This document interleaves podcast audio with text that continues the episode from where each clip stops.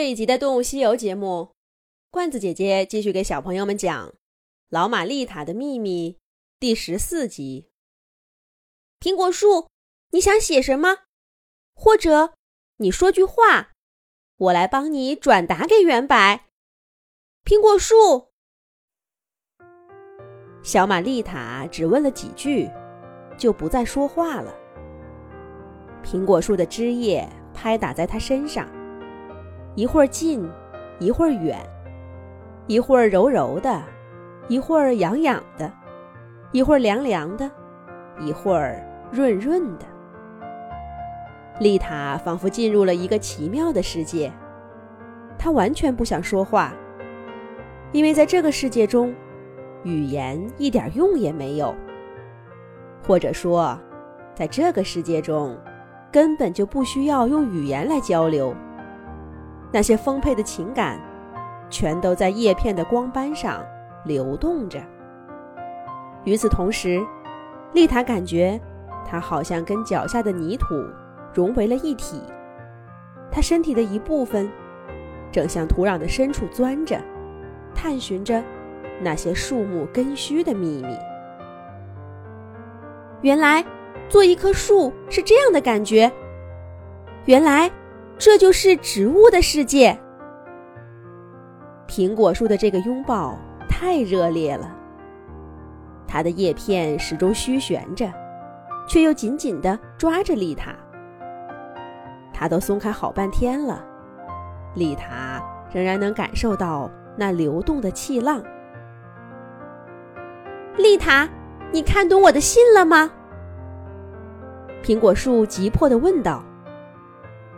丽塔先是一愣，歪着头想了一会儿，顿时兴奋地点头说：“我明白了，放心吧，苹果树，我一定把你的信带到，等我的消息。”丽塔说完，撒开腿跑出果园，很快就来到了小河边。原柏依旧绿莹莹的挺立在原地。春天结的松塔，这会儿变成了浅棕色。丽塔看着它们，想起的却是果园里那一树的红苹果。要是这两棵树还毗邻而居，这会儿一定攀比着谁的果子漂亮吧？嗨，可要真是那样，它们这会儿别说果子了，怕是一树的叶子。早就因为那什么锈斑病而掉光了。生活总是难以两全，为什么偏偏松柏的病会传染给苹果树？即便是如此，谁又规定原柏和苹果树不能做朋友呢？可是如果没有我，那他们的友谊恐怕只能留在对过往的怀念中了。想到这里。丽塔心中充满了自豪，她高声喊了一句：“圆柏，我来给你送信了。”而这一回，丽塔没有拿出一张纸，叽里呱啦的念个不停，而是站在圆柏面前，张开了双臂，紧紧的抱住了这棵四季常青的树，而那些苹果树。通过他传递的感情，全都在这个拥抱中了。原柏依旧没有说话，可是渐渐的，丽塔感受到了另一种强烈的情感，几乎冲得他要倒下。这情感，一半是给苹果树的，另一半是给丽塔自己的。老玛丽塔终于讲完了这段故事。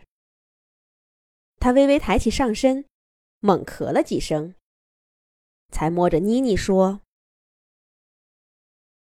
这两棵树是妈妈的朋友。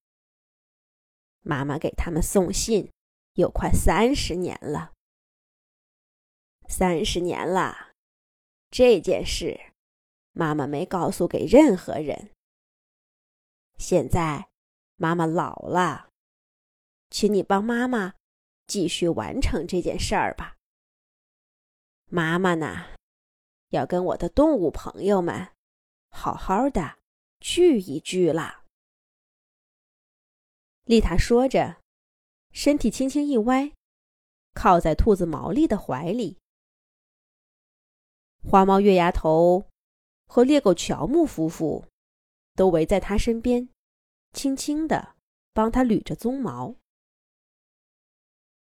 几个月以后，村子里下了冬日里的第一场雪，到处都蒙上了一层白霜。小马妮妮第一个跑出马棚，踢踏踢踏，在雪地上留下一行浅浅的脚印儿。他一直跑到果园去，抱了抱苹果树的枯枝，又踢他踢他，跑到几公里以外冰冻的河边。妈妈说了，树的寿命很长很长，它们的天地却很小很小，而他们的情感又很深很深。圆白远远的，露出它。绿蘑菇头似的枝干。